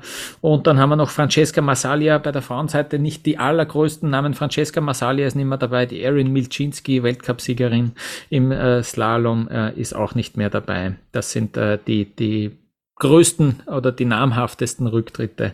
Ähm, Genau. Ja, übers Matterhorn haben wir auch schon geredet, eine Woche vorausblickend. Also die äh, probieren alles, was geht, dass da eben die Rennen stattfinden äh, können. Eine Woche nach Sölden sind da zwei Abfahrten ähm, von den Männern geplant. Äh, Tobias, du sagst uns vielleicht auch gleich den äh, Zeitplan äh, in Sölden. Davor sage ich noch, äh, auch nicht unwesentlich, dass wir noch einen Kreuzbandriss von der Andrea Sloka leider vermelden müssen, die ja den Slalom von Mary Bell gewonnen hat. Also das letzte, das letzte Slalomrennen der vergangenen Saison am Ort, wo dann die WM äh, gespielt hätte äh, für sie. Das ist natürlich sehr bitter. Die wäre schon äh, sehr spannend gewesen, finde ich. Die hat sich das Kreuzband leider gerissen. Also die Saison ist äh, vorbei, bevor sie so richtig begonnen hat. Ja, und äh, die Rennen in Sölden in Deutschland im öffentlich-rechtlichen, im bayerischen Rundfunk kann man die schauen, in Österreich natürlich im ORF, in der Schweiz auf SRF. Ähm, Genau, am Samstag geht's los, Tobias. da geht's los und da haben wir die Damen um 10 Uhr mit dem ersten Durchgang und dann 13.05 Uhr mhm. der zweite Durchgang. Ich habe äh, in Erinnerung Eric Williamson, ja, genau. auch ein gern gesehener Gast hier dieser Sendung, der hatte auch gefragt, hä, warum 13.05 Uhr. 5. Ja. ja, weil bei den Herren ist es 10 Uhr, 13 Uhr, bei den Damen 10 Uhr, 13 Uhr 5. Ähm, eine Antwort gab's, da stand Still No TV Streaming Deal. Was wir jetzt damit anfangen und ob da fünf Minuten die Streaming-Welt verändern, okay. wir müssen es nicht bewerten. Du hast mich gefragt, wann es ist. Da bin ich ja der Zeremonienmeister von Après-Ski, was die Uhrzeiten angeht. Also, Samstag, 10 Uhr erster Durchgang, 13 Uhr 5 zweiter Durchgang, die Damen, Sonntag, die Herren, 10 Uhr, 13 Uhr. Sehr gut, vielen Dank. Äh, danke an alle Hörerinnen und Hörer, die jetzt noch dabei sind. Ja. Wollen wir nicht äh, die äh, Kugel tippen? Ah, die kleine, ja, ja, ja, du hast recht. Ah, ja. Sehr gut, gut, dass du aufpasst. Müssen wir eh tun. Ja. Gut, äh, ich, ich äh, hau raus, fange an. Ich habe ja Marco Odermatt als Gesamtweltcupsieger getippt. Da muss er natürlich im, den Grundstein hauptsächlich auch im Riesenslalom legen, im Vergleich dann zu den schnellen Jungs. Und deswegen gewinnt bei mir Odermatt die kleine Kristallkugel. Mhm. Genau, und bei den Frauen ähm, Tessa Worley. Sie schlägt wieder zu. Mhm. Ja, ich musste wirklich mehrfach nachschauen. Ähm, beim Weltverband FIS wird immer noch Sarah Hector als Gesamt, äh, als Riesenslalom-Disziplinenwertung Siegerin geführt, ah, ja? warum auch Aha. immer. Lukas, du hast mich die da, äh, mhm. ja, ja, die FIS, äh, auf unsere FIS ist wie immer Verlass. Aber ich mhm. glaube, in diesem Jahr Tessa Worley, WM in Frankreich. Sie ist motiviert wie eine 20-Jährige, hat sie gesagt. Und ja. ich traue ihr zu, dass sie dieses Ding dann auch nochmal holt und eine coole WM fährt. Und dann, glaube ich, wird sie da auch den Deckel drauf machen. Auf eine sehr, sehr runde Karriere. Ist eine, ein romantischer Ansatz, aber der gefällt mhm. mir. Und deswegen ich, nehme ich ihn. Sehr gut. Ich halte ich halt bei den Frauen dagegen und sage, die Sarah Hector, die, die bringt das dieses Mal ins Ziel. Äh, es gab ja auch ein Rennen äh, irgendwo äh, auf der Südhalbkugel, wo sie unfassbar viel Vorsprung auf die zweite hatte. Und das ist Grund für mich, äh, sie auf jeden Fall da äh, nach vorne zu tippen. Ähm, beim, bei den Männern bin ich aber absolut deiner Meinung. Ich sollte den Tipp, den ich für den Gesamtweltcup habe, auch noch äh, verstärken. Deswegen mache ich so wie du und tippe Henry Henrik Christoffersen als äh, Riesenslalom-Weltcupsieger. Äh, ja, das wäre ein äh, Brett für, für Van Dir, wenn man hier gleich ja. im ja. ersten Rennen gewinnt. Komm, jetzt machen wir den Schmäh, den machen wir bei Sölden immer.